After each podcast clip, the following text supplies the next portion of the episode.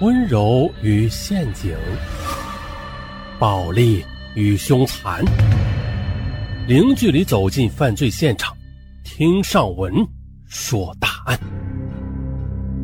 本节目由喜马拉雅独家播出。医生素有“白衣天使”的美称，但是呢，这个群体也有极少数的害群之马。他们为了利益，不惜践踏良知和法律。新疆奇台县是一座古城，历史悠久，但是呢，该县的医院却曾经发生了一系列与古城地位不符的恶性事件。事呢是这样的：时年三十九岁的姜某江，资历是曾在兵团农六师奇台医院开设的医学中专班学习了两年的临床专业。后来呢，又到昌吉州卫校上了一年的大专班，再后来，他到一家毛纺厂当了几年的工人。可后来呢，企业又破产了，他凭借之前学了皮毛的医术，我竟然小鲤鱼跳龙门，调到了奇台县的人民医院。可是这好运还没有完啊！到了一九九八年九月的奇台县职称改革办公室批准了张某江为医师职称。而后来的新疆维吾尔自治区的卫生厅又审核认准，给予张某江临床助理医师的资格。虽然张某江取得了临床执业助理医师的资格证，但是他始终没有在奇台县卫生行政管理部门注过册，并且他三次参加全国医师执业资格考试，全部都是名落孙山，水平嘛，可见一斑。而中国人民共和国执业医师法明确规定了，医师经注册之后，可以在医疗、预防、保健机构中，按照注册的职业地点、职业类别还有职业范围执业，从事相应的医疗、预防、保健业务。而未取得医师执业证书者，不得从事医师执业活动。嗯，按照规定的，张某江他仅有助理医师的资格证书，所以说啊。他没有完全独立行医的资格，只能做些呃助理义务的活动。但是张扬跋扈的他，却以主治医生的身份为患者看病，并且长期的非法行医。他的工作态度非常冷漠随意，对患者的生命健康也是缺乏责任心，并且呢，经常出现医疗事故，从而呢给患者造成严重的损害。而典型的事例就是。他胆大妄为，擅自给女青年患者乱切卵巢。李娟娟姑娘能歌善舞，多才多艺，但是人生坎坷。两千年三月的一天呢，她小腹疼得厉害，被奇台县人民医院诊断为腹腔包虫。可是由于服药的疗效不佳，同年五月三日，她住进了骨科病房，主治医生就是张某江。这本不是骨科治疗范围的，但是张某江却当仁不让的做了这台跨科手术。五月五日的，张某江为黎娟娟做了手术，他认为黎娟娟的病已经进化到了卵巢囊肿。然而呢，他一没有向院长兼骨科主任张全汇报，二没有邀请妇科医生参与会诊，三没有征得患者同意，竟然自作主张。啊！将李娟娟的双侧卵巢给切除了。李娟娟出院之后的几个月也没有来月经，于是她在家人的陪同下到乌鲁木齐人民医院、新疆医科大学一附院和兰州军区乌鲁木齐总医院进行检查，得出一致结论：子宫正常，双侧卵巢却未见显示。经有关部门鉴定，李娟娟今后不能生育。身体损伤为四级伤残，而刚刚领取结婚证的黎娟娟呢，她再也见不到生育的黎明。丈夫强烈不满，为此双方离了婚。于是呢，黎娟娟和家人到处告状，但是总像是踢到了铁板，数年来毫无效果。一直到二零零五年，经昌吉州中级人民法院主持调解。最终呢，由奇台县人民医院向其赔偿了十万元了事可怜的林娟娟呐，辞了工作，离开奇台县到外地打工谋生。她要为非法行医者的莽撞之举付出终生的代价，她还要经常的服用激素药品以维持女性的特征。可是呢，闯下了弥天大祸的张某江，他却没有受到任何处理，照样的当骨科副主任，照样的有模有样的给患者看病，照样的享受患者的恭维。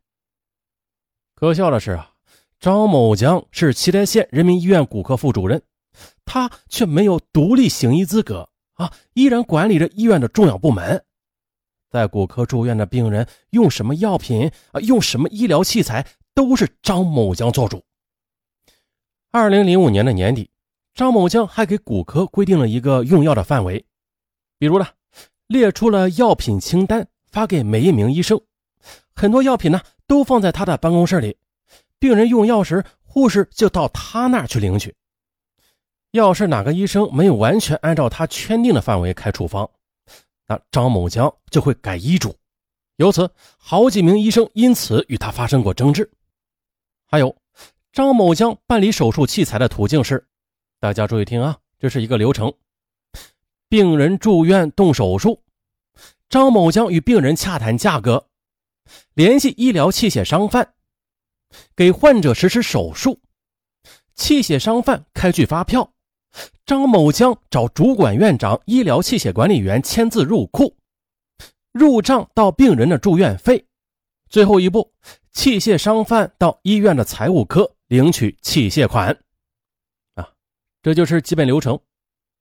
而该院的原院长兼骨科主任张全对张某江的所作所为也是心知肚明，但是啊，他却任意的让张某江胡作非为。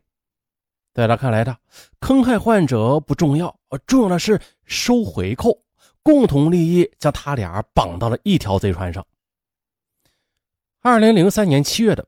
乌鲁木齐某医疗器械公司的经理莫远月，哎，看到有关同行把器械卖到了七台县的人民医院，售价能涨几倍，甚至十几倍，啊，赚个盆满钵满。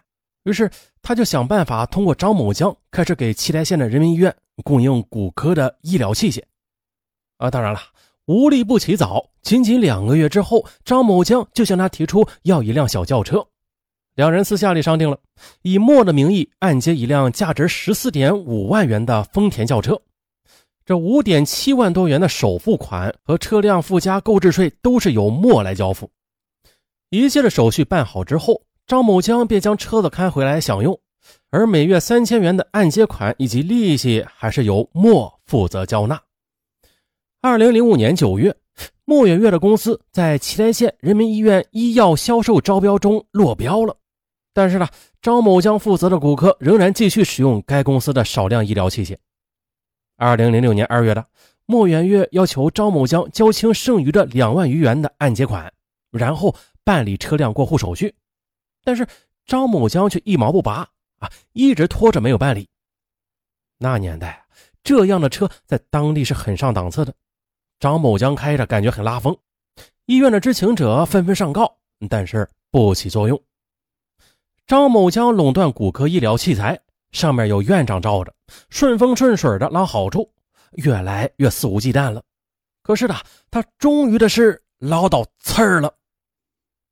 二零零六年二月的一天，新疆昌吉州木垒县的高中生甘旦启因为骨结核住进了奇台县的人民医院。经检查的主治医生建议他在体内植入一副胸腰椎前路内固定器。啊，决定三月六日做手术，而这次主刀者又是没有行医资格的张某江。他先是给甘旦启注射了麻醉剂，小甘就这样迷迷糊糊的，如腾云驾雾，但是神志还清醒。张某江就在手术台前，当着小甘父母的面和医疗器械供应商讨价还价。哎呦，固定器的价格就顿时如孙猴子翻筋斗。